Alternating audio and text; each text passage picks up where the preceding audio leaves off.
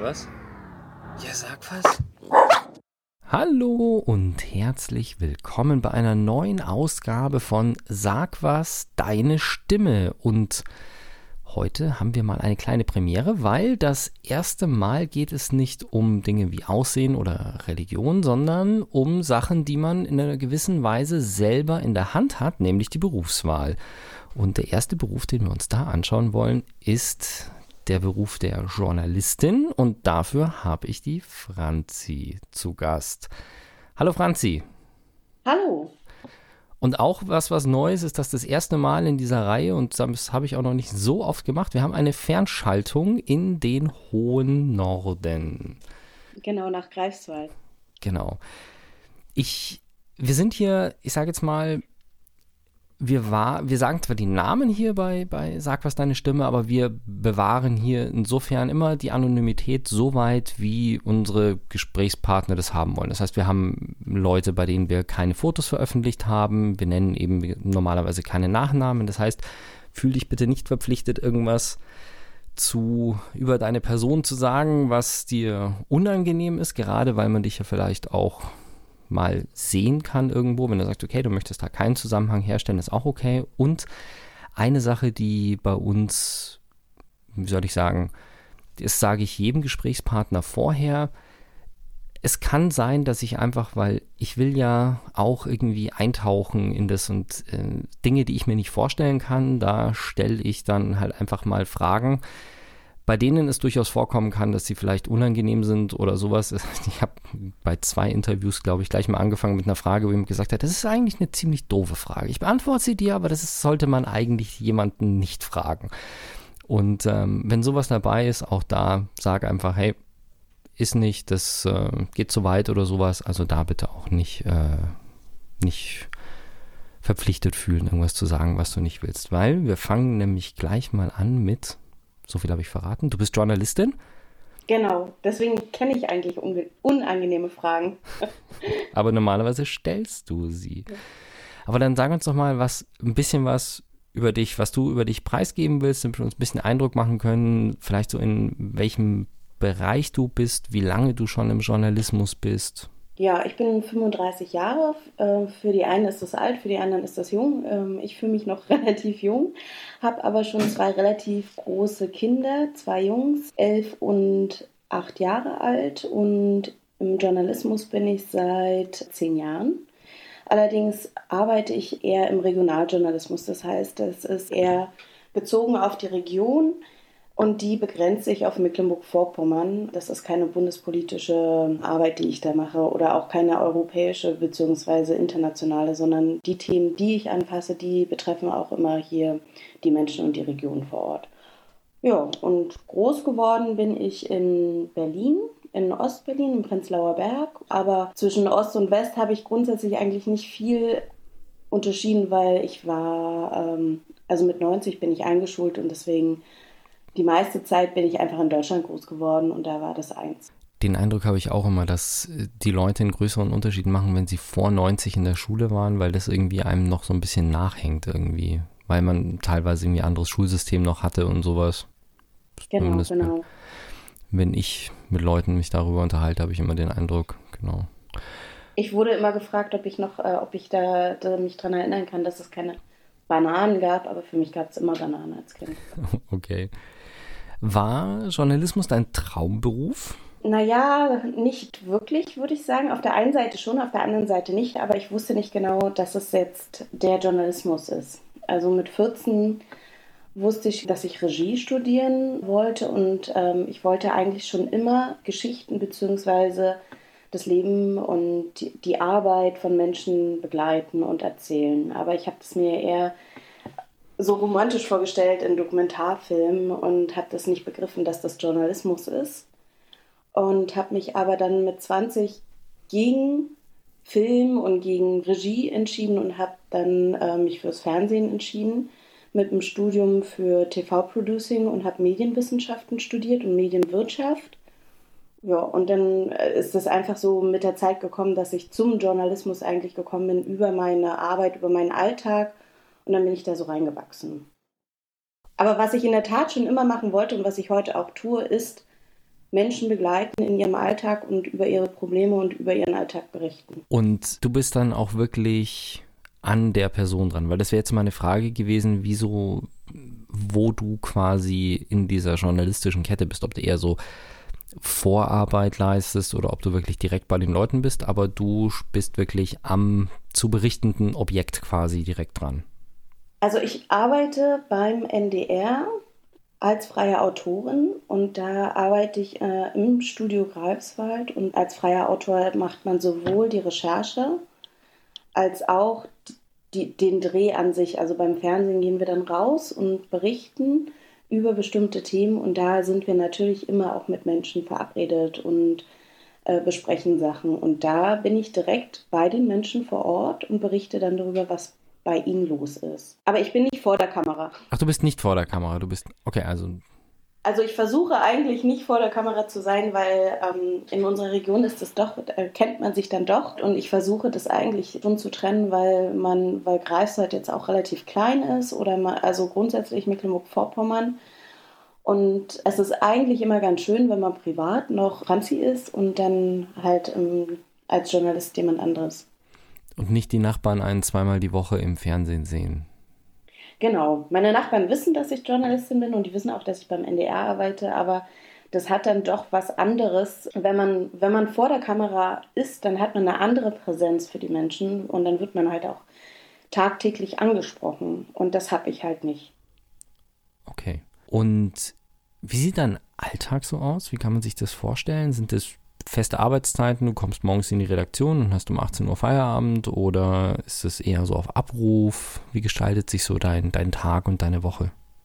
Ja, also eigentlich habe ich überhaupt gar keinen festen Alltag. Der, jeder Tag und jede Woche sieht wirklich anders aus und ich gestalte mir den eigentlich selber. Das heißt, ich suche mir die Themen, über die ich berichten will und ich muss dann in der Redaktion die Themen vorschlagen. Ich kenne da jemanden, der hat das und das Problem, ich würde gerne darüber berichten oder da und da passiert das. Lasst uns dazu was machen. Und dann sagt die Redaktion entweder ja, ist spannend, machen wir, oder sie sagen, nee, das ist noch keine Geschichte, recherchiere da nochmal weiter, oder sie sagen komplett so, nee, das hatten wir schon 10.000 Mal, lass gut sein. Und, aber wenn die Redaktion dann das Go gibt und sagt, ja, das ist spannend, dann bin ich diejenige, die verantwortlich ist dafür, dass ich diesen Dreh zum Beispiel vorbereite. Aber ich arbeite zum Beispiel auch für einen Hörfunk und dann bin ich ganz autark mit dem Mikro, gehe ich raus, verabrede mich mit den Leuten, hole die Interviews und organisiere alles drumherum. Und dann im Nachhinein im Studio wird es dann zusammengeschnitten. In einem Film, in einem KB. Also ein KB ist so eine Kurznachricht für einen Hörfunk oder einen Hörfunkbeitrag. Und da ich jeden Tag oder jede Woche eigentlich andere Themen habe, das ist wirklich querfeldein von Medizin, Sozialthemen, Wirtschaftsthemen, politische Themen, Naturthemen, Umwelt, also es ist alles querfeldein vom Bauern, vom, vom Fischer. Da muss man halt wirklich auch ein bisschen querdenken. Und deswegen ist es halt auch so schwierig, eine Woche zu planen, weil halt jedes Thema natürlich eine andere Intensität bedeutet. Und wenn ich ähm, bei, mit einem Fischer drehe, dann habe ich eine muss ich natürlich morgens raus und mit dem Fischer raus früh. Und wenn ich im Theater drehe, dann habe ich natürlich, muss ich abends die, die Vorstellungen drehen. Und deswegen habe ich immer auch andere Uhrzeiten und Tageszeiten. Und deswegen ist das halt alles immer unterschiedlich.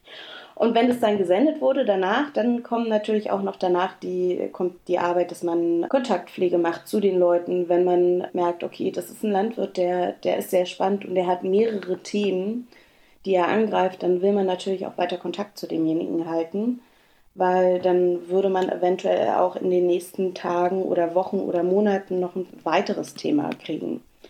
Mhm. Weil man für seine ähm, Themenakquise bin ich halt selber verantwortlich. Das heißt, wenn ich keine Themen anbringe, dann ja, dann habe ich auch keine Arbeit. Das ist sozusagen als freier Autor das los. Und was ich auch noch mache, sind Hörfunkdienste. Da, das sind dann feste Zeiten. Das ist zum Beispiel, wenn ich jetzt für die Morning Show arbeite, da muss ich morgens, da geht es morgens um 4 Uhr los. Und dann. Aua. Ja, das ist wirklich Aua. das kann man so sagen. Da ist man dann auch wirklich K.O. am Nachmittag, weil, man, weil das wirklich weh tut. Aber ich mache das alle zwei Wochen, zwei Tage und das geht dann noch. Ähm, es gibt Kollegen, die ja jeden Tag raus müssen. Also wenn man morgens, wenn man zur Arbeit fährt, die Morning Show hört, und da gibt es ja einige in unserem Land, die Kollegen, ja. die fangen wirklich jeden Tag früh an um vier. Das würde mich umbringen, glaube ich. Ja, mich auch. Also mir reichen wirklich die zwei Tage. Jetzt muss man da sagen, du hast ja gesagt, du hast zwei Kinder und ich, ich glaube irgendwie, dass Kinder der Inbegriff des strukturierten Alltags sind, oder? Also ja, in, ja. die haben ja doch recht regelmäßige Zeiten, in denen man die in irgendeiner Form bedienen muss. Also mit Aufwecken, in die Schule bringen, Essen, mhm. Bett gehen und so weiter, Hausaufgaben dazwischen, Spieltermine und was es da nicht alles für Vereine gibt. Mhm. Das macht den Alltag jetzt auch nicht unbedingt leichter, oder? Wenn man sich so gar nicht orientieren nee. kann an irgendwelchen Fixpunkten. Nee, das macht es, also in der Tat ist das wirklich kompliziert, weil du auf der einen Seite verlangt der Beruf wirklich auch viel von dir ab, weil du ja eine gewisse Qualität auch leisten willst. Weil wenn du ein Thema hast und ein Problem hast, worüber du berichtest, dann willst du ja auch nicht schludrig sein. Da willst du da ja auch hinterher sein und dann willst du mit dem noch telefonieren und mit dem noch telefonieren. Das heißt, dass ich, wenn ich nach Hause gehe, dass das für mich nicht das ist nicht Feierabend. Das heißt, dass ich meinen Leuten, meinen Kontaktpersonen immer sage, rufen Sie mich an. Ich verabrede mich nach 20 Uhr, wenn die Kinder schlafen, mit äh, Leuten, wenn es längere Recherchetermine sind. Und ich, meine Kinder sind jetzt mittlerweile so weit, dass ich sie organisiert habe, dass sie auch relativ selbstständig sind, dass sie den Schulweg alleine meistern können, dass ich da nicht mehr verantwortlich bin. Aber in der Zeit, als sie im Kindergarten waren, war das wirklich eine sehr, sehr große Herausforderung, dann auch immer pünktlich beim Kindergarten zu sein. Und auch heute ist es noch so, wenn ich auf dem Dreh bin, dann bin ich teilweise 100, 150 Kilometer entfernt und wenn dann ein Anruf kommt, dass das Kind im Kindergarten, äh, in der Schule gestürzt ist und man muss es abholen, dann geht das halt auch nicht von jetzt auf gleich. Das ist schon auch kompliziert. Aber ich glaube, dass, also, dass viele unterschiedliche Berufe diese Herausforderung haben, dass, da, dass ich da nicht alleine da stehe. Mhm. Also, dass es halt viele Menschen haben. Aber es ist halt wichtig, dass man, dass man das irgendwie unter einen Hut bringt. Und das Gute ist halt auf der anderen Seite als freier Autor, kann ich natürlich auch mir mal die Freiheit nehmen und sagen, ich arbeite nicht. Das heißt, jetzt kommende Woche werde ich zum Beispiel einen Tag nicht arbeiten gehen, verdiene dann auch kein Geld, aber ich habe gesagt, das ist es mir wert und ich begleite dann mein Kind ähm, in der Schule auf dem Wandertag. Das kommt nicht so häufig vor und die meisten Schulaktivitäten lasse ich sausen, aber mal das eine oder andere baue ich dann so ein, dass, dass sie dann auch merken, dass Mama da ist. Wie viele Tage die Woche arbeitest du normalerweise? Fünf oder sechs oder? Oder vier? Also ähm, es, ist, es ist, wie gesagt, es ist wirklich immer unterschiedlich. Mal sieben, mal fünf, mal sechs, mal vier. Es kommt halt auch immer darauf an, wenn du Themen hast, die du anbietest, kommen ja nicht alle durch. Das heißt, man muss, äh, man ist halt auch so ein bisschen in der Verantwortung, dass man, man kann ja nicht nur zwei Sachen anbieten und dann werden zwei Sachen abgelehnt. Und dann hat man gar nichts zum Arbeiten, dann verdient mhm. man nichts. Und wenn das du halt dann in Anführungszeichen Pech hast und du bietest vier Themen an, alle vier werden genommen, dann musst du halt hinterher und die auch alle mhm. abliefern. Genau, genau. Okay. Und manchmal kommt es noch dazu, dass wenn du ein spannendes Thema hast, ähm, ich arbeite, das muss man sich halt so vorstellen, für die Sendung im NDR für das Nordmagazin zu 90 Prozent und für äh, NDR 1 vom Radio. Aber wenn es ein spannendes Thema ist, dann sagt natürlich auch NDR Info, ach, das ist ja interessant, könntest du uns vielleicht eventuell auch was dazu machen? Und dann hat man auf einmal den doppelten Arbeitsaufwand. Oder beim Fernsehen ist es so, dass sie das NDR aktuell sagt aus Hamburg oder Hannover, ja, sie wollen auch gerne darüber berichten. Oder am Ende sagt sogar die Tagesschau, ja, wir würden auch gerne noch was. Und dann sagt man natürlich nicht nein, sondern dann sitzt man dann da und macht dann noch mal was und noch ein Stück und noch ein Stück. Und das kann man dann am Ende nicht, äh, also das, da kann man, da kommt man dann nicht raus. Dann arbeitet man halt. Gut, aus anderer Sicht, wenn man jetzt ich meine, das ist ja auch immer ein Punkt. Wenn man über einen öffentlich-rechtlichen Rundfunk spricht, dann sind ja auch wieder Rundfunkgebühren und so weiter. Auf der anderen Seite, aus dieser Sicht ist es jetzt natürlich auch schön zu sehen, dass quasi, wenn eine Person sich mit dem Thema beschäftigt, die das gesamte ARD-Netzwerk quasi dann auf diese Person zugreift und dann nicht mit drei, vier, fünf verschiedenen Teams an der gleichen Stelle ist und irgendwie fünfmal so viele Leute bezahlt, nur damit fünf verschiedene Studios darüber berichten können. Also insofern, ja, das, das klingt doch auch schon mal ganz gut. Jetzt hast du gesagt, du machst viele verschiedene Themen. Wie empfindest du das denn aus deiner Sicht, dass eine Person über Themen von Medizin bis Landwirtschaft berichtet? Weil das ist immer so ein Punkt, der mir gefühlt, jetzt ohne irgendeine Statistik dahinter, aber gefühlt aus der, aus Gesprächen mit Freunden, Bekannten und so weiter immer wieder entgegenschlägt. In der Politik ist es so, wenn jemand erst Gesundheitsminister ist und danach in den Verkehr wechselt, dann heißt es immer so, ja, der kann sich, wenn überhaupt, sich nur mit einem von den beiden überhaupt ausgekannt haben und soll jetzt da irgendwelche Entscheidungen treffen. Wie ist es bei im, im Journalismus? Kannst du denn oder wie kann man es machen, dass man über so viele verschiedene Themen berichtet, wo man ja bei keinem wirklich so tief in der Materie drin steckt? Also ich glaube, es ist wichtig, dass es beide Formen ähm, gibt. Und es gibt es ja auch. Es gibt auch Journalisten, die sich spezialisieren auf ein Ressort. Auf der, ähm, für mich ist es natürlich, im Alltag ist das sehr anstrengend, weil du jedes Mal ein neues Thema hast und jedes Mal musst du dich neu reinlesen. Es ist aber hier in meiner Region, ich bin ja nun an Mecklenburg-Vorpommern gebunden und auch da kommen bestimmte Themen immer wieder, wie zum Beispiel die Fischerei. Und wenn man sich da einmal reingelesen hat, dann hat man sich da reingelesen und dann weiß man das auch im nächsten Jahr und im übernächsten Jahr. Das hat auch eine Frage, also wie lange ist man auch schon dabei? Und ich würde das für mich jetzt so sagen, dass das kein Problem ist, weil ich das als Kompetenz meiner Region verstehe, mich über unterschiedliche Themen, also dass ich mich bei über unterschiedliche Themen auskenne und dass ich mich damit auch auseinandersetze. Und da hat es ja nicht wirklich was zum Beispiel mit Wirtschaftspolitik zu tun, weil die Wirtschaft, die krasse Wirtschaftspolitik, die wird halt hier in Mecklenburg-Vorpommern in meiner Region nicht gemacht weil Schwerin, die Landeshauptstadt, wo auch die Landesregierung von Mecklenburg-Vorpommern sitzt, die ist gar nicht in meinem Sendegebiet drin. Das heißt, ich habe das gar nicht. Und die Berliner Politik, die befasst sich auch mit anderen Themen oder äh, die EU-Politik als die Themen, die ich auf dem Tisch habe.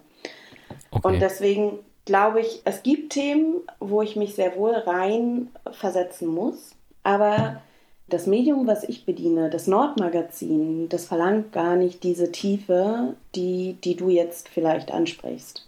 Okay. Wenn ich in der, wenn ich für die ARD arbeite und da über den Iran-Konflikt was mache, dann muss ich Profi sein, da muss ich, da muss ich am besten die ganze Geschichte kennen, da muss ich die aktuellen Bedingungen kennen und wenn ich dann eine Sache nicht weiß, dann ist das auch schon Fauxpas. Das ist bei mir nicht so. Weil ähm, ihr auch weil nicht so tief in die Themen reingeht, weil die Beiträge auch nicht die entsprechende Tiefe haben. Also das sind genau. keine 45 Minuten Dokumente oder genau. äh, Kurzfilme genau. oder Filme, sondern das sind halt min minutenlange Beiträge mit ein paar Minuten halt vielleicht. Na, das Nordmagazin ist halt so aufgebaut, dass es, es gibt sehr wohl politisch aktuelle Themen, die auch die politische Situation im Land widerspiegeln. Und da habe ich neulich zum Beispiel einen Beitrag gemacht über Bildung. Der, der war drei Minuten lang und da habe ich jetzt eine Schule gesucht, wo es das Problem gibt, dass es keine Lehrer mehr gibt. So. Und am Ende des Tages habe ich die Zahlen gebraucht und habe ich äh, eine Schule gebraucht, wo keine Lehrer fehlen, weil das Problem an sich als solches, das stand ja fest, das steht ja fest. Und das, dieses Problem gibt es ja ähm, bundesweit. Ja. Aber ich musste das jetzt nicht mehr ähm, da, die Vorrecherche von vielen anderen Kollegen war ja schon gemacht, ne, dass es einen Lehrermangel gibt. So. Deswegen äh, lag das jetzt nicht mehr in meiner Hand. Und die Zahlen, die gibt es ja auch vom äh, Statistischen Bundesamt. Die kann man sich ja einfach ziehen. Und deswegen, das erleichtert dahingehend die Arbeit. Auf der anderen Seite, wenn ich äh, jetzt, ähm, war ich letzten Freitag zum Beispiel am Capacona und habe eine Grabung gedreht.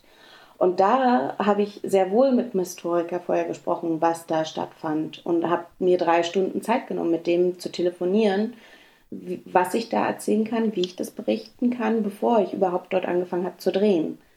Aber, aber wenn man sich jetzt einen politischen Konflikt anschaut, dann reichen drei Stunden nicht aus. Aber es ist trotzdem schon mal eine ganze Menge, die da an Vorarbeit reingeht, weil wenn da am Schluss ein drei Minuten Beitrag rausfällt, dass da halt vielleicht Stunden und Tage an Vorbereitung davor stehen, plus die Aufnahmen und so weiter. Das ist ja auch das, was nicht unbedingt sofort rüberkommt, wenn man den Beitrag sieht. Nein. Wenn man nicht weiß, wie das Geschäft läuft quasi oder wie so ein Beitrag entsteht. Was ich interessant gefunden habe, ehrlich gesagt, und das wäre mal interessant, ob du da weißt, wie das so im Allgemeinen ist. Bei euch kommen die Themen quasi von unten rein. Also die Redakteure steuern die Themen bei und die werden dann bestätigt oder abgelehnt. Und es ist nicht so, wie man es vielleicht, wenn man in dem Bereich sich nicht auskennt, denkt, dass es oben eine Sendeleitung gibt, die nach unten durchgibt, über das und das und das haben wir jetzt zu berichten und dann kriegt jeder seine Aufgabe zugeteilt und muss jetzt raus und das machen. Grundsätzlich ist es so, dass wir freien Autoren, wir bringen Themen ran, was es in unserer Region gibt. Weil wir Autoren sind ja auch draußen und wir kennen, wir ähm, hören den Menschen zu oder versuchen Zeit zu haben, den Menschen zuzuhören und Probleme aufzunehmen und dem nachzugehen und daraus auch Themen zu machen. Und dann gibt es natürlich auch gesetzte Themen wie Jahrestage, die ganz klar bedient werden müssen, so wie jetzt zum Beispiel der 9. November. Und da gibt es natürlich eine Vorabplanung und da gibt es natürlich auch Einladungen von unterschiedlichen Instituten. Und das wird natürlich auch immer berücksichtigt. Hier im Land gibt es natürlich einige Unternehmen, die dann auch ihre Pressearbeit machen und dann kriegt man eine Pressemitteilung oder eine Presseeinladung. Und das äh, geht natürlich, das kommt nicht nur bei dem einzelnen Autoren an, sondern auch bei den Redakteuren, die entscheiden, wie das Programm läuft. So, und dann wird abgewogen, welche Geschichten gibt es, welche Termine müssen besetzt werden und wie viele Teams hat man zum Beispiel fürs Nordmagazin? Am ähm, Tag gibt es eine bestimmte Anzahl von Kamerateams, die nur raus können. Das heißt, man kann jetzt auch nicht unendlich viele Themen umsetzen. Mhm. Und da muss eine Entscheidung getroffen werden, welches Thema an dem Tag in welcher Form umgesetzt wird. Und das macht, machen dann die festen Redakteure. Okay. Also es gibt keine Sendeleitung, die bestimmt, das Thema muss gemacht werden, und es gibt auch niemand, der sagt, so und so ist der Tenor. Das natürlich, ist vielleicht der also, wichtige Punkt, den man da betonen ja, sollte. Also dass ja. es gibt vielleicht natürlich, Dinge, natürlich die man. Werden, ja. werden, werden Sachen, Entschuldigung, natürlich werden Sachen abgenommen. Das heißt, wenn bestimmte Sachen würden überhaupt nicht funktionieren im öffentlich-rechtlichen, also latent rassistische Äußerungen, ne, die würden niemals durch eine Abnahme kommen. Genau, das ist aber auch ein Kontrollinstrument. Aber das, genau das, worauf es, glaube ich, ankommt, was so ein Punkt ist, der häufig vorgeworfen wird, ist dieser Punkt, dass dir quasi das Thema und die Ausrichtung vorgegeben wird. Und das Ganze soll so und so klingen und das ist auf jeden Fall schon mal nicht der Fall. Und es ist ein Mix aus, die Redakteure vor Ort schlagen Themen vor, die in der Redaktion abgestimmt werden und es kommt quasi auch, und ich meine, das ist der Markt, das ist Angebot und Nachfrage, über manche Sachen muss einfach berichtet werden, weil die Zuschauer sich das auch wünschen. Das sind die Themen, die dann mehr so von der Redaktionsleitung kommen und das ergibt dann einen bunten Mix aus, aus Themen. Hm. Genau. Was man dazu sagen muss, es sind natürlich auch immer die gleichen Redakteure, die im Wechsel sind, die über das Programm entscheiden. Also es wird nicht vorgeschrieben, was berichtet wird, aber natürlich jeder Mensch hat natürlich seine Vorlieben, was, was, sie, was man gerne mag. So, und je nachdem, wer gerade entscheidet, was berichtet wird, hat er natürlich auch einen Einfluss darauf, was berichtet wird. Aber das ist, also das ist halt total. Auf die Auswahl der Themen. Ja, genau. Hm. Jetzt mal zu zum Job noch ein bisschen allgemeiner, weg von deiner Arbeit. Was hast du für einen Eindruck? Du bist ja jetzt auch ein paar Jahre dabei, wie sich in der Zeit, in der du wirklich im Journalismus aktiv bist, wie hat sich der Job verändert? Also ich bin jetzt seit zehn Jahren hier dabei und ich glaube, also das sagen ja auch ganz viele andere Berufsgruppen, aber ich habe das Gefühl, dass das noch dichter geworden ist und noch intensiver weil man nicht mehr nur ein Medium bedient, sondern weil man zwei Medien bzw. drei Medien oder vier Sachen auf einmal machen soll.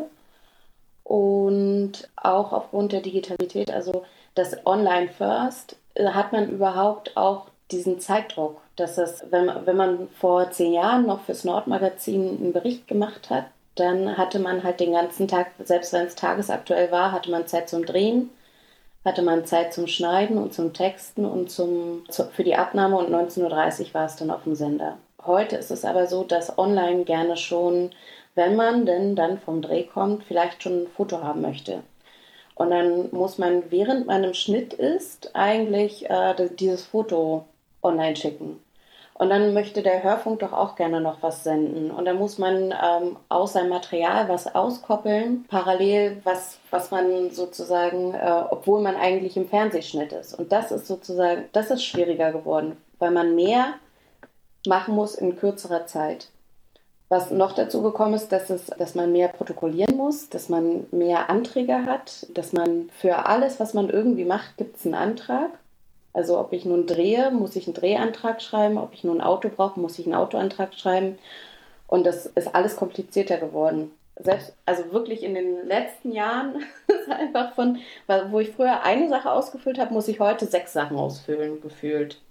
Okay, also die Bürokratie ist mehr geworden. Ja, wir, wir machen ja, was ich total wichtig finde und gut finde, aber die ähm, ARD, die hat sich ja auch dazu verschrieben, dass es, äh, dass man das Programm, dass das jeder, jedem zugänglich ist, auch die Leute, die äh, nicht hören und nicht sehen können. Und deswegen müssen wir zum Beispiel auch alles ausschreiben. Barrierefreiheit. Genau, Barriere, Stichwort Barrierefreiheit. Aber wenn du tagesaktuell arbeitest und jeden einzelnen, jedes einzelne Interview ausschreiben musst, dann kostet dich das Zeit. Du aber musst es aber an dem Tag ausschreiben, weil sonst haben die Leute nichts davon. Du hast aber Software, die dich dabei unterstützt, oder? Nein, ich tippe das alles ab. Du tippst das ab? Ja. Wow. Ja. Und Weil wenn ich fertig, wenn ich fertig bin mit der Bearbeitung dieses Beitrags, fällt da auch ein Protokoll raus. Das mhm. passiert aber automatisch, wenn ich das, äh, wenn ich das nochmal durchlaufen lasse durch die Audiooptimierung. Ja, das sind halt auch Krass. Die Sicherheitsrichtlinien sind natürlich auch enorm hoch. Das heißt, technischer Fortschritt in ähm, alles das, was es vielleicht vor fünf Jahren oder vor vier Jahren rausgekommen ist, das kommt jetzt vielleicht auch dann an. Aber okay. umzusetzen in so einem großen Unternehmen ist das halt super schwierig. Also, ja, weil du wir dich auch an jetzt Windows 10.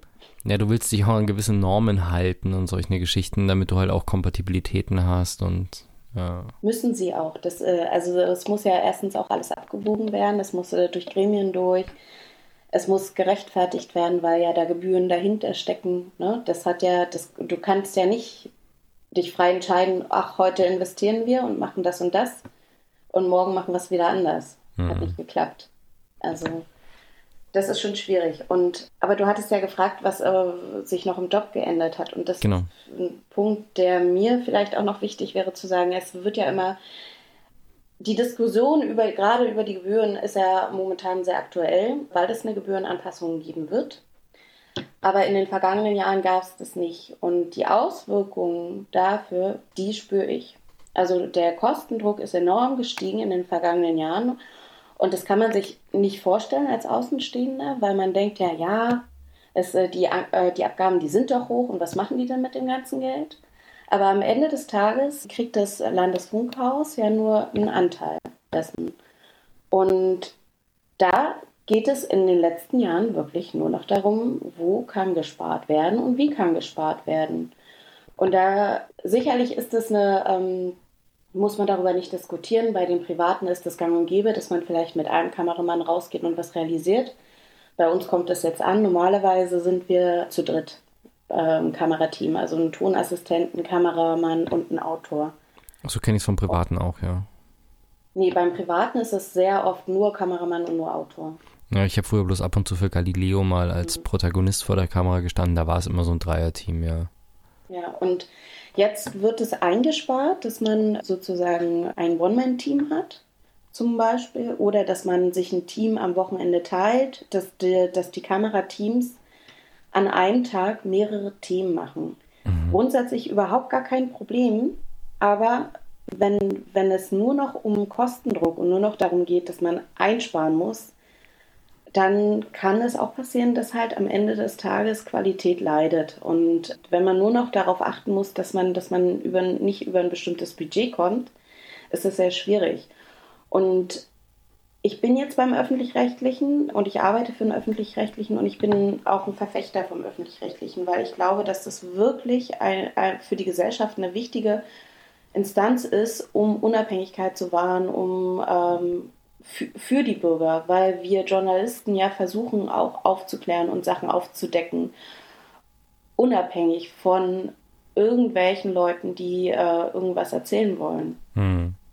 Und wenn es diesen öffentlich-rechtlichen Rundfunk nicht mehr gibt, dann gibt es das auch nicht mehr. Und wir sind nicht, äh, wir berichten nicht das, was Frau Merkel möchte, sondern wir berichten auch kritisch darüber. Gut, da rennst du bei mir offene Türen ein. Also da werden wir jetzt uns nicht in eine Diskussion verstricken, weil ich bin sehr froh, dass wir das System so haben und nicht wie in den USA. Also ich zahle da gerne meinen Rundfunkbeitrag. Ja. Aber was halt viele nicht wissen, ist, dass äh, mit der Nichterhöhung, der, dass, äh, also, dass es halt doch auch einen Kostendruck gibt bei den Leuten unten, sage ich jetzt mal, ne, bei den Leuten, äh, bei den Autoren, die jetzt arbeiten und dass es da ganz oft gesagt wird, das können wir nicht realisieren, weil wir haben das Geld dafür nicht. Und das Geld bedeutet, dass man das Team nicht hat, äh, weil man Teams einsparen muss. Ja, aber bevor wir uns jetzt zu sehr in der Kostenstruktur des öffentlich-rechtlichen verstricken, weil darüber könnte man, glaube ich, eine mhm. eigene Sendung machen. Mhm, ähm, ich glaube nochmal, um das vielleicht für Hörer, die nicht so tief drin sind, wie, wie ich jetzt auch, oder ich bin ja auch da mehr als der Durchschnitt, glaube ich, drin in dem Thema, was du vorher gesagt hast mit den verschiedenen Kanälen. Also vor, mhm. vor 15 oder 20 Jahren, wenn jemand Fernsehjournalist war, dann ist der rausgegangen mit einer Kamera und am Schluss ist da ein Fernsehbeitrag rausgefallen. Ende. Und ja. wenn das Radio über das Gleiche berichtet hat, dann hat das Radio da einen eigenen Mann hingeschickt und der hat dann am Schluss einen, einen Radiobeitrag gehabt. Heutzutage, das, was du vorher gemeint hast, nur damit ich es auch richtig verstanden habe, du musst halt heutzutage erstens mal, wie ganz am Anfang erwähnt, vielleicht verschiedene Studios, verschiedene Kanäle, Radio und TV bedienen. Du hast aber auch noch das ganze Thema Social Media. Ihr habt einen Twitter-Kanal, ihr habt eine Facebook-Seite, ihr habt eine Webseite, wo die Sachen möglichst schnell raus müssen. Das ist das, wo du verschiedene Sachen bedienen musst und immer früher schon Auskopplungen bereitstellen musst, oder? Ähm, jein, also das, äh, man sagt ja immer Mecklenburg-Vorpommern, da kommt ähm, alles 50 Jahre später an und so ist das auch ein bisschen, was Social Media betrifft. Hm. Wir haben Facebook und wir nutzen WhatsApp seit, glaube ich, zwei Jahren, aber alles andere gibt es hier noch nicht. Was bedient wird vom ähm, Landesfunkhaus Mecklenburg-Vorpommern. Ich weiß allerdings, ich war auch in der ARD Aktuellredaktion von der Tagesschau beim, im Social Media Team vor drei Jahren im März und da ist das natürlich ganz anders. Also da ticken die Uhren ganz anders und da wird jede Stunde und immer aktuell und also das noch habe ich diesen Druck nicht hier. Ich äh, habe mich nur mit Online, Hörfunk und Fernsehen rumzuplagen, aber das reicht auch schon, wenn man das als ähm, in einer Person macht. Also dazu noch Social Media zu bedienen wäre zu viel, um dann auch qualitativ gut, hochwertig zu arbeiten. Ach so, und ich dachte jetzt eigentlich auch nicht, dass du es selber machen musst, sondern dass du zumindest Material bereitstellen musst, was du äh, den Kollegen aus der Social Media Redaktion dann quasi oder aus der Social Media Abteilung dann zur Verfügung stellst. Für online, genau. Aber das Landesfunkhaus hat erst vor zwei Monaten das umgestellt und wir haben jetzt erst vor zwei Monaten eine Social Media Redaktion wirklich. Also okay. das Kommt okay. erst noch. Okay, alles klar. Jetzt, wenn du nicht vor Ort bist und gerade im Job, sondern du lernst neue Leute kennen. Über die Kinder, über Feiern, über Verwandte und Bekannte und die Fragen, das ist das klassische Smalltalk-Thema auf der, auf einer, auf einem Fest, auf einer Party was machst du beruflich? Und du sagst, dass du Journalistin bist. Wie reagieren die Leute darauf? Ist es, ja, ich, ich kann dann gleich noch mit, äh, mit Statistiken um mich werfen, aber wie ist so das Ansehen? Was denkst du, wie wirst du wahrgenommen als Journalistin? Ist es positiv, negativ, kritisch, vorsichtig, euphorisch? Durchwachsen, würde ich sagen. Es mhm. ist auf der einen Seite ähm, vor allem viele Frauen reagieren sehr positiv. Oh, wirklich? Du arbeitest beim Fernsehen? Boah, das ist ja toll. Man weiß aber nicht genau, wie viel daran so wirklich echt ist. Und was sie erwarten, glaube, was du da tust, ja. Genau, aber ich glaube, dass das da auch so ein Stück weit äh, eine romantische Vorstellung von, ich bin TV-Moderatorin und stehe vor der Kamera und das, was halt die meisten Menschen kennen, so was, was man im Fernsehen macht. Aber es gibt auch die Leute, die dann sagen so, ja, aber das, was ich jetzt erzähle, das wirst du nicht veröffentlichen, oder? So, die dann gleich zumachen mhm. und die dann genervt sind. Also ehrlicherweise versuche ich das äh, nicht rauszukehren im Privaten, was ich mache. Und also ich bin grundsätzlich ein interessierter Mensch und frage viel, auch im Privaten. Und deswegen kommt es immer komisch, wenn die dann auch wissen, dass ich Journalist bin. Weil man fragt ja nicht immer nur was, damit man das veröffentlicht. Ne? Man trennt es natürlich, also ich trenne das sehr wohl, wenn ich äh, privat unterwegs bin. Dann würde ich nie was veröffentlichen, ohne das zu sagen, ohne demjenigen gegenüber auch klar zu machen, ich bin jetzt hier in der Funktion als Journalistin. Das gehört sich einfach auch nicht, weil es, also da hat man auch einen bestimmten Berufsethos. Aber es ist so, dass ich halt das versuche zu vermeiden, zu sagen, was ich arbeite. Tatsächlich, okay. Ja. Wow. Das deckt sich vielleicht mit ein bisschen mit dem, was man so in Statistiken liest. Ich habe hier von der Forschungsgruppe Weltanschauungen in Deutschland einen Beitrag von 2017, die so das Berufsprestige 2013 bis 2016 sich angeschaut haben und da gibt es die, ich muss kurz das Tablet halten, das ist die Allensbacher Berufsprestige-Skala von 2013. Mhm. Und da gibt es so in Prozentwerten. Der angesehenste, zum Vergleich, der angesehenste Beruf in Deutschland ist der Arzt mit 76 Prozent. Und Journalisten kommen auf 13 Prozent. Also es ist wirklich das untere Ende.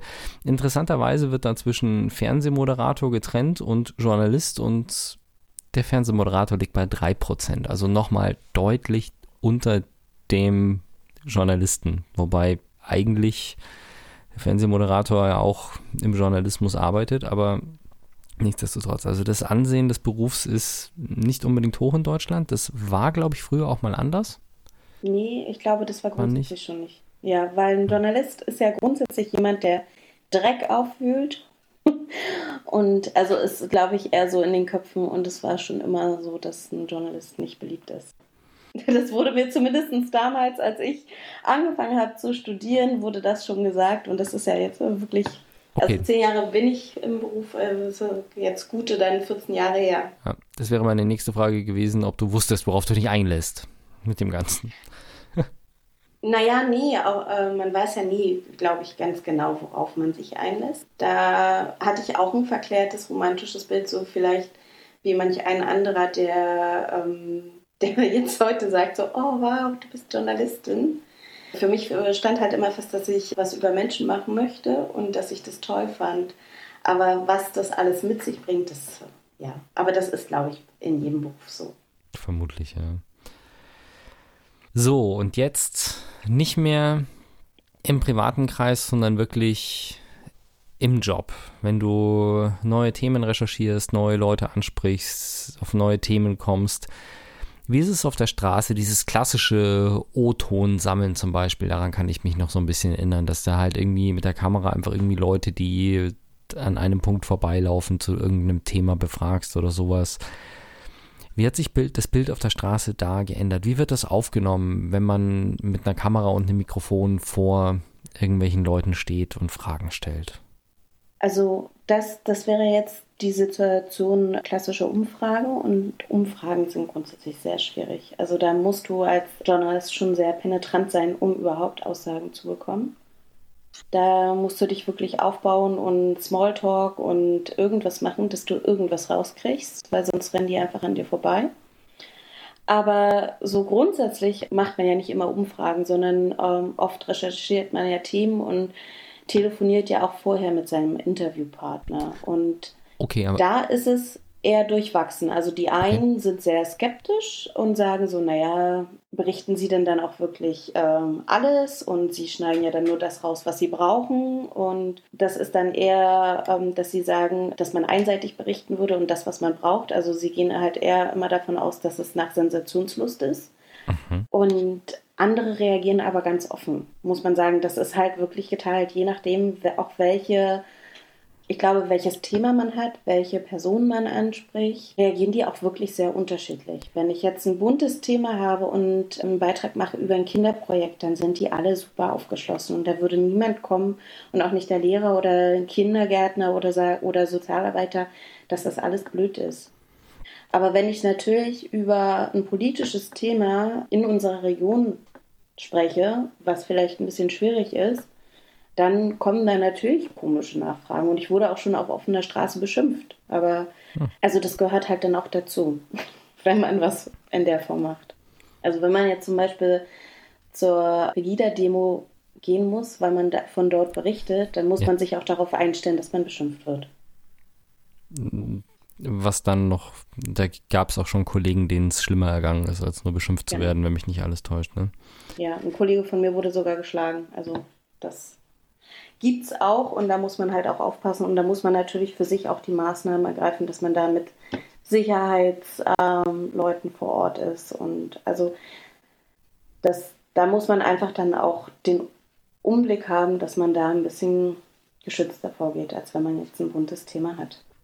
Gut, im Thema soziale Medien hast du ja gesagt, seid ihr noch nicht so drin. Hast du generell Erfahrung? Kannst du was dazu sagen, ob sich die Stimmung in den sozialen Medien geändert hat gegenüber dem öffentlich-rechtlichen jetzt? Oder würdest du sagen, das ist eher so, der Ton in Social Media wird generell rauer und das passiert bei euch auch? Oder ist es irgendwie auffällig schlimm? Ich würde jetzt nicht, ich würde, glaube ich, das nicht auf, nur auf öffentlich-rechtlich reduzieren. Ich glaube grundsätzlich ist es ein Kanal, wo viele Leute unkontrolliert alles sagen können, was sie so denken. Und das potenziert sich einfach bei Social Media. Und das, ich glaube, dass die Bild-Zeitung genauso viel zu kämpfen hat wie die Tagesschau. Okay. Es ist auf jeden Fall, ähm, ich, ich war ja äh, vor drei Jahren bei der Tagesschau und das, was ich war dort bei der Social Media Abteilung und das, was ich in den Wochen, wo ich da war, erlebt habe, das kann man sich wirklich nicht vorstellen, wie viele Hasskommentare, wie viele Beschimpfungen, rassistisch und Anfeindungen, Bedrohungen, das, also das ist einfach wirklich, man muss einen Hut ziehen vor den Mitarbeitern, die dort tagtäglich sitzen, weil das ist nicht einfach was, das ist wirklich starker Tobak. Ich habe da, also ich war da einen knappen Monat und es hat mir vollkommen gereicht und dann wusste ich, ich will nicht im Social Media Bereich arbeiten. Das, das verstehe ich. Also und vor allen Dingen die Flut an Kommentaren, an negativen Kommentaren, das ist auch nicht, dass das sich irgendwie aufwägen könnte mit positiven Kommentaren. Mhm. Du hast jetzt gerade selber schon erwähnt, so Vorwürfe, unausgewogene Berichterstattung, ganz böses Wort, auch Gleichschaltung der Medien. Wie oft würdest du sagen, kommen solche Vorwürfe? Ist sowas eher häufig oder eher selten? Ist es mehr geworden? Und ähm, ich krieg's ab und zu mit, dass sowas vorgeworfen wird, wenn ich mir irgendwelche Verschwörungstheorie-Videos auf oder von irgendwelchen Verschwörungstheoretikern irgendwelche Videos anschaue, dann kommt sowas quasi in jedem Video vor. Aber wie ist es bei dir so in der Realität? Was würdest du sagen, wie oft sowas passiert? Dass solche Vorwürfe kommen? Also im Alltag kann ich jetzt nicht sagen, dass das mir häufig passiert. Das ist schon auch noch eher die Ausnahme. Aber ich muss sagen, das wird, glaube ich, auch daran liegen, an der Themenauswahl, die man jetzt macht. Weil ich ja nicht jeden Tag mit politischen Themen zu tun habe. Und ähm, diesen Vorwurf der Gleichschaltung, den gibt es ja ganz häufig, wenn man bundespolitisch berichtet. Oder europapolitisch, also alles, was drüber Oder ist. Euro, mhm. Genau. Es gibt diese Situation und vor allem gab es auch diese Situation, wenn ähm, kurz vor der Landestagswahl in Mecklenburg-Vorpommern, da haben wir berichtet und dann haben wir natürlich auch geguckt, wie die Stimmung ist in den unterschiedlichen Orten. Und da wurde ich sehr wohl auch angeschimpft, als man gesehen hat, wir sitzen im NDR-Auto und ähm, da gab es das schon. Da wurde auch gesagt, na, ihr berichtet ja nur das, was euch gesagt wird in so einer Situation versuche ich dann aufzuklären, wenn, wenn ich damit äh, konfrontiert werde. Nicht jeder will das hören, nicht jeder ne, ist dafür überhaupt zugänglich. wenn jemand das in einem Gespräch sagt und man, das ist friedlich, dann versuche ich schon auch zu sagen, dass ich, dass, dass man ja jetzt hier die Chance hat, auch Sachen zu sagen, die dann vielleicht auch ähm, bestimmte Sachen ins rechte Licht gerückt werden könnten. Weil ich glaube, dass das Problem ist, dass viele Menschen sich überhaupt nicht ernst genommen fühlen oder auch, dass sie das Gefühl haben, dass sie überhaupt nicht gehört werden und dass das daher kommt, dass sie sagen, die Politik, die dreht sich halt immer im Kreis und die, ähm, die sitzen da warm und bequem, aber an uns wird halt nicht gedacht. Und ich glaube, das ist halt auch so eine gewisse Korrelation Journalismus und Politik, die da einhergeht, weil es ist natürlich so, dass wenn man bundespolitische Berichterstattung macht, dann hat man natürlich auch Kontakt zu Politikern und dann muss man natürlich auch ein gewisses Verhältnis zu den Leuten pflegen, damit man Interviews bekommt. Was aber nicht heißt, dass man das berichtet, was die wollen. Das ist aber im Prinzip das gleiche, ja. wie du machst mit deinem interessanten Landwirt. Genau. Bloß genau. das und das ist jetzt das, worüber ich, was ich gerade so nachgedacht habe. Wenn du jetzt, wahrscheinlich, wenn du mit dem Landwirt schon irgendwie ein, zwei Mal was gemacht hast und du rufst den an wegen einem neuen Thema, wird der dir gegenüber nicht skeptisch sein, weil er dich kennt und auch deine Arbeit kennt. Während es was genau. anderes ist, wenn du jemanden anrufst, mit dem du noch nie gesprochen hast und quasi Kaltakquise machst genau. bei, einem, bei einem neuen Kontakt. Es ist natürlich so, ähm, wenn du ein kritisches Thema hast, dann sind die natürlich erstmal scheu. Und da muss man natürlich sagen, ähm, dass man alle Seiten natürlich beleuchten will. Und das ist ja auch die Pflicht von einem Journalisten und von einem guten Journalismus, dass man äh, alle Seiten beleuchtet in einem Beitrag. Und wenn man das nicht macht, dann kommt, wird, der, wird der Kontakt auch abflachen und du wirst diese Person nicht mehr interviewen können, weil die sagt, naja, ich habe es ja gewusst.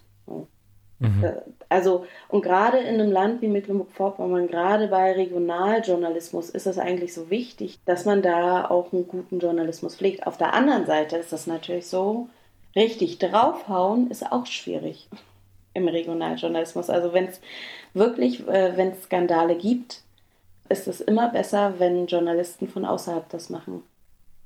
Okay, also ein Fleischskandal bei dem in eurem Sendegebiet ansässigen Wurstfabrikanten, dann sollte das lieber jemand von außerhalb machen als. Nee, das nicht. Okay. Nee, das nicht, aber es gibt natürlich feste Institutionen, so, wo du immer wieder anklopfen musst als Journalist. Und wenn okay. du immer draufhaust, dann wirst du auch keine Informationen mehr bekommen. Das ist halt ein mhm. Geben und Nehmen auf der. Also auch wenn eigentlich die Institute verantwortlich. Also jeder müsste eigentlich die Informationen rausgeben, aber so ist es halt nun mal nicht, leider im Alltag. Also ich zum Beispiel eine Schule gefunden habe, die mir mit, mit mir gedreht hat, weil sie Lehrer suchen, habe ich drei Wochen recherchiert und mehr als 40 Schulen angefragt und musste wow. mich beschimpfen lassen am Telefon, wie ich noch auf die Idee komme, dass sie sich jetzt noch ins Fernsehen stellen und darüber berichten. Und andere haben gesagt, sie dürfen eh nichts sagen. Und das Schulamt hat drei Wochen lang überhaupt nicht geantwortet auf meine Drehanfragen und mir überhaupt nicht geholfen. Mhm. Und mhm.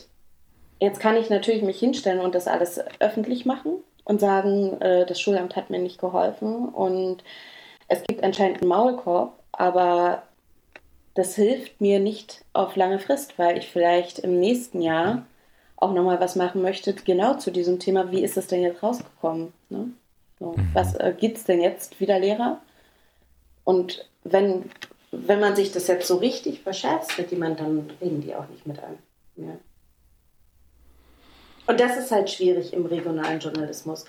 Wenn du, wenn du von außerhalb kommst, dann kannst du einmal draufhauen und ähm, dann fährst du ins nächste Sendegebiet. Ne? Okay. Und das ist vielleicht auch manchmal das, was, was die Leute aber auch stört. Ne? Das, weil du, wenn du nicht in der Region steckst, dann doch auch teilweise vielleicht über was berichtest, was du nicht ganz verstehst. Und das ist aber wiederum auch eine Konsequenz dessen, dass du ja auch getrieben bist von deinem eigenen Beiträge machen in, in diesem System. Ja, also es ist durchaus nicht leichter, die Balance zu finden aus all diesen Ecken, ausgewogene Berichterstattung, aber trotzdem irgendwie sich nicht selber das Wasser abgraben und trotzdem aber ausgewogen genau. bleiben. Mhm. Aber grundsätzlich würde ich trotzdem, würde ich immer sagen, dass der, also öffentlich-rechtliche, dass das Da gibt es äh, Prinzipien und zum Beispiel das Prinzip, dass wir nichts, das wird ja auch oft gesagt, dass man bestechlich ist, dass man Geschenke annimmt. Wir nehmen keine Geschenke an. Äh, höchstens mal einen Kaffee. Das ist ein Punkt, den habe ich mir für später notiert. Dann ziehen wir das mal vor. Ja. Wird dir vorgeworfen, dass du sagst, was, was gewünscht wird, wenn das Mittagessen gut war? Oder wo, wie hoch der Kaffee ist okay und wo ist die Grenze? Es passiert schon manchmal. Ich würde sagen, also ähm, das ist mir vielleicht in den ganzen Jahren vielleicht vier, fünf Mal passiert. Also insofern ist es nicht wirklich häufig. Was ist dir passiert? So. Dass dir das vorgeworfen das, wird von irgendjemandem? Nee, dass, dass, dass jemand das erwartet hätte, dass ich dann so berichte, wie sie ah, okay. wollen. So, mhm. aber das kommt natürlich, da sage ich, naja, ich bin der öffentlich-rechtliche und ich berichte das, was ich jetzt recherchiere und was ich, wie ich das jetzt wahrnehme. Und Sie können gerne sich äußern im Interview und das kann ich nicht verändern. Aber ansonsten können Sie nicht sagen, wie ich irgendwas zu berichten habe. Das passiert nicht. Und dass, dass mir das vorgeworfen wird, dass ich, ähm, dass ich mich da bestechen lasse, das ist genauso das mit dem Gleichschalten von der Politik. Also das sind immer dann auch die gleichen Leute, die halt grundsätzlich kritisch sind, medienkritisch und aber die halt auch eine gewisse Politikverdrossenheit haben, die halt das Gefühl haben, sie sind abgehängt und sie haben keine Chance, sie werden oder sie werden nicht ernst genommen, sie werden auch nicht gehört. Und die äußern sowas, aber ansonsten nicht. Okay, also es gibt eine bestimmte Gruppe an Personen, die einfach alles Schlechte von euch denkt und der Rest ist nicht ganz so negativ eingestellt. Mm, nee, so würde ich das jetzt auch nicht sagen. Es gibt garantiert auch Leute, die kritisch das sehen, was, der, was die Journalisten machen. Aus einem guten Grund, weil sie vielleicht eine gewisse Oberflächlichkeit haben. Also ich glaube schon, dass es da unterschiedliche Nuancen gibt. Aber die, die sagen, man ist bestechlich. Und es gibt also, ja natürlich auch das, also gerade in der Autoindustrie gab es ja früher diese Reisen, ne? Das, mhm. äh, darf man ja jetzt auch nicht unter den Teppich kehren. Es gibt ja auch in bestimmten Kreisen was früher üblich, aber heutzutage ist es in vielen Sachen nicht mehr so wie in den 90ern. Das mit den, mit den Pressereisen für Autojournalisten ist mir mhm. erstmal so richtig aufgefallen, als ich angefangen habe, mich mit Autobloggern zu beschäftigen, auch beruflich, wo sich die Autoblogger dann beschwert haben, dass sie doch einfach nur Auto fahren wollen und nicht irgendwo zur Premiere des XY nach Mallorca geflogen werden, ins Fünf-Sterne-Hotel mit Bespaßung und nebendran, da sagt er, Leute, ich mache das als Hobby. Ich will nicht 36 Stunden auf Achse sein und nach Mallorca fliegen dafür, dass ich in Summe zwei Stunden im Auto sitze. Nächstes Mal spart euch das mhm. Geld, stellt mir die Kiste vor die Tür übers Wochenende, ich habe meinen Spaß und alles ist gut, aber ich habe daheim eine Frau, ich habe daheim Kinder, für die will ich da sein und ich will einen ordentlichen, ich will ordentlich berichten. Und ich glaube, in dieser Autobranche war der Kampf zwischen Bloggern und den klassischen Autojournalisten mit am härtesten, was da so alles abgegangen ist. Ja. ja ich glaube, dass mittlerweile das äh, eher auch die Blogger dem zugutekommen als die äh, Journalisten heute. Also das, die, die Verhältnisse haben sich schon auch geändert für Journalisten, das glaube ich. Was also, jetzt die, die Geschenke und die das Ausufern der Reisen und sowas ja. angeht, meinst du jetzt? Also ich habe in meiner ganzen, ich, zehn Jahre bin ich jetzt Journalistin und in der ganzen Zeit wurde mir nie irgendwas angeboten in dieser Form, dass ich sage, das wäre nicht gut. Also wenn, dann wurde mir mal ein Buch angeboten zu dem Thema, worüber ich berichte oder mal ein Stück Kuchen oder so, aber nie, ich wurde nie zum Essen eingeladen oder irgendwas anderes. Ich, also ich hätte es auch nicht angenommen, aber mir wurde es auch nicht angeboten. Okay. Wenn du Interviews machst, das ist auch immer so ein Thema, das glaube ich, wo sich viele nicht im Klaren darüber sind, wie sowas mit einem Interview läuft. Und gerade was das Thema geskriptet angeht oder halt, also erstens mal, wie entstehen die Fragen? Hat der Gesprächspartner die Fragen vorher, um sich darauf vorzubereiten? Und wie läuft es dann am Ende, wenn das Interview jetzt einmal abgenommen ist? Bei uns ist es so, wenn ich fertig bin mit Schneiden, schicke ich es dir nochmal, ob du irgendwas findest, wo du sagst, oh nee, das geht gar nicht, da habe ich mich verplappert, weil das einfach das hier ist ja auch keine kritische Berichterstattung, sondern da sollen sich alle mit wohlfühlen. Das ist ja in deinem Job vielleicht nicht immer so. Veröffentlicht ihr nur Sachen, wo die Leute das abgesegnet haben oder wie läuft sowas? Also ich veröffentliche Sachen, die grundsätzlich nicht abgenommen werden von meinen Interviewpartnern. Also der Interviewpartner, der hat das Recht zu sagen, ich gebe das Interview nicht. Aber in dem Moment, wo er das Interview gegeben hat, werde ich das ihm nicht vorlegen, um zu sagen, bitte nochmal abnehmen lassen. Es gibt natürlich, und da muss man jetzt aufpassen, es gibt natürlich Themen, die sind sehr kompliziert, die sind sehr da äh, kann der Journalist vielleicht nicht so tief reinblicken wie jetzt der Wissenschaftler oder wie denn der Interviewpartner in dieses Thema. Und dann ist es natürlich so, dass man vielleicht denjenigen nochmal drüber schauen lässt und fragt, ist das korrekt? Haben wir das richtig aufgearbeitet? Aber inhaltlich irgendwas abnehmen lassen und zu sagen, derjenige hat nochmal die Chance, dass das raus oder reingeht, das gibt es nicht. Weil das ist nämlich das Prinzip des öffentlich-rechtlichen, unabhängiger Journalismus. Und wir werden ja nicht, wir bezahlen ja keinen Kunden. Wenn du, mhm. wenn man jetzt jemanden hat, der, der nochmal rüber gucken kann, dann ist das für mich ein Kunde. So, und der müsste dann für meine Sachen bezahlen, dass ich das mache. So. Ich glaube, sowas ist auch so ein bisschen ein Unterschied, was für eine Art von Beitrag du machst. Oder wenn du was aufklärere oder wenn du was eher Investigatives machst oder was äh, kritische Themen, wo verschiedene Leute Stellung beziehen können oder dürfen, wirst du die nicht so detailliert nochmal, was das nochmal vorlegen. Wenn du jetzt was Aufklärerisches machst, also zum Beispiel dich mit einem Banker, der noch schlechter angesehen ist als, äh, als der Journalist, unterhältst über das Thema Altersvorsorge, dann hat der vielleicht nochmal mehr Berechtigung, dass er sich das Ganze nochmal anschaut, wegen eben möglicher Fehler oder sowas, die du vorher gesagt hast. Also in meiner, in meiner ganzen Zeit als Journalist, und aber ich arbeite halt auch nicht im Printbereich, da läuft das nochmal anders, weil da die Zitate nochmal überprüft werden. Aber im Hörfunk und im Fernsehen wird das nicht nochmal abgenommen von den Leuten. Das wird nicht nochmal gezeigt. Okay. Ich habe das noch nie machen lassen. Okay, ich habe jetzt ehrlich gesagt auch eher an den Printbereich gedacht, weil du im Fernsehen hättest du ja sowieso das Problem, dass wenn der sagt, nee, müsstest du ja auch quasi das Interview nochmal wiederholen. In, in, der Textform kannst du es nochmal ein bisschen redigieren. Ansonsten müsstest du ja nochmal die gleichen Bedingungen schaffen, um das Interview nochmal neu aufzuzeichnen. Genau, und ich als Journalist auch, selbst wenn ich jetzt objektiv berichte, ich ordne Sachen ja auch ein und Informationen. Und mhm. die Einordnung dessen, wie ich bestimmte Sachen vielleicht einordne, kann dem Interviewpartner ja vielleicht auch missfallen. So, das lasse ich nicht nochmal abnehmen. Okay.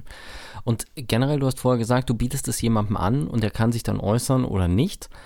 Hm. Das ist jetzt auch der Punkt, was man, finde ich, recht häufig hört in, in Beiträgen. Also gerade in kritischen Beiträgen wird es oft, meiner Meinung nach, gerade so, ich schaue gerade recht viel von Funk, also Steuerung F und Y-Kollektiv und sowas, wo dann immer mhm. betont wird, wir haben den und den angeschrieben zu diesem mhm. Thema und die haben uns auf mehrmalige Rücksprache keine Antwort gegeben und sowas. Also im Prinzip genau.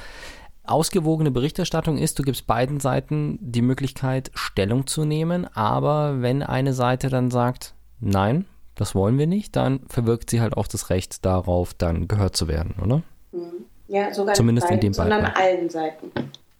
Es gibt ja, manchmal auch. Es gibt auch mehr als. Seiten, okay, ne? ja, ja. Ja, korrekt. Und Genau, das ist, also wenn man jetzt ein kritisches Thema hat, dann ist es genau das Verfahren, dass du alle unterschiedliche Parteien anschreibst und allen das Recht gibst. Und wenn sie sagen, sie wollen das nicht, dann ist das äh, gängig, genauso wie du das gesagt hast, dass man sagt, ähm, wollten sich dazu nicht äußern. Man kann, wenn man in Kontakt steht mit einem Unternehmen und das Unternehmen sagt, wir sind jetzt gerade in Verhandlungen, wir würden uns in zwei Wochen äußern, und man das Gefühl hat, das Unternehmen macht das auch wirklich, da muss man das nicht unbedingt machen. Dann kann man auch sagen, oder man formuliert, das wollte sich zu diesem Zeitpunkt nicht äußern. Mhm. Was, was man ja nicht ändern kann im Fernsehen und im Hörfunk, ist das, was die Leute sagen. Das heißt, sie haben ja das gute Recht, sich zu äußern. Und es ist schon auch so, wenn ich ein Interview vorbereite, dass ich nicht nur anfrage, dass wenn es kritisch ist, dass ich natürlich auch sage, worum es geht. Das gehört zur Fairness dazu, dass die Leute jetzt nicht denken, ich berichte über jetzt ähm, über den tollen Betriebsabschluss vom vergangenen Jahr, wenn ich eigentlich über die Mitarbeitersituation reden möchte. Mhm. Das ist auch rein rechtlich nicht möglich, weil du dann, wenn du das, ähm, wenn du das nicht anfragst, äh, dann können die auch sagen, nee, dazu antworten sie nicht. Da wurden wir nicht vorbereitet. Und wenn man das dann rausbringt, dann haben sie eher eine Chance, auch dagegen vorzugehen, weil sie ja nicht genügend Zeit hatten, sich darauf vorzubereiten. Ja. Also für meine alltägliche Arbeit gehört es dazu, klar zu sagen, wo, was mein Thema ist, was ich recherchiere, worüber ich berichten will und dann Anfragen dazu zu stellen und eventuell auch zwei, drei Fragen dahin zu schicken. Wobei das nicht heißt, dass es gescriptet ist. Okay, auch nochmal. Und ja, also ich meine, dein Job ist es ja auch nicht irgendjemandem vorzuführen, sondern dein Job ist es, möglichst wertungsfrei alle Seiten darzustellen und dann daraus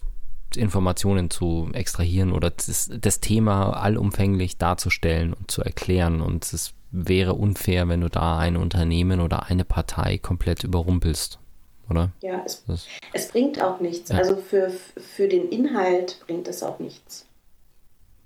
Ja, außer dass du Weil, eine Partei irgendwie blöd dastehen lassen kannst, aber das ist nicht der, der Job, den Journalisten haben, sondern der Job ist, Informationen aufzuarbeiten und darzustellen. Ja. Ich komme zu meiner letzten Frage. Oha. Wie oft hörst du das Schimpfwort Lügenpresse? Oh, also es hat sich ein bisschen gelegt, muss ich sagen. Es gab Zeiten, wo ich es viel häufiger gehört habe oder beziehungsweise auch gelesen habe. In der letzten Zeit eigentlich fast gar nicht mehr. Aber das liegt vielleicht auch daran, dass wir äh, die Landestagswahlen hinter uns gebracht haben. Die waren 2016 in Mecklenburg-Vorpommern, gell?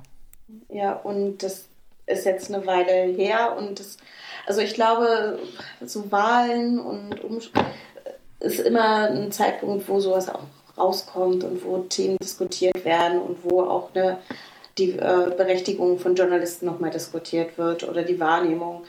Ich wurde beschimpft, als Pegida ähm, ganz stark war in den Jahren, ähm, in der, äh, zur Zeit der Flüchtlingskrise, wenn man es auch so vielleicht nicht mehr sagen darf, Flüchtlingskrise, aber es ist ja so ein geflügeltes Wort.